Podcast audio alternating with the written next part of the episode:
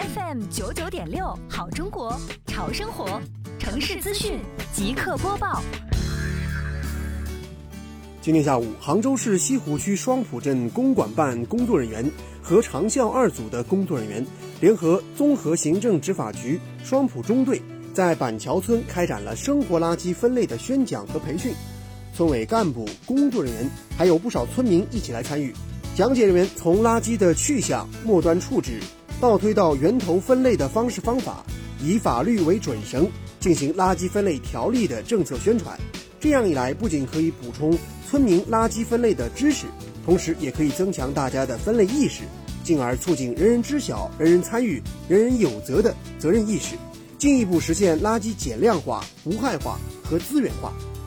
不少村民表示，今天的学习氛围非常好，大家听得很认真，当然也对自己的分类投放知识有很好的补充和提升。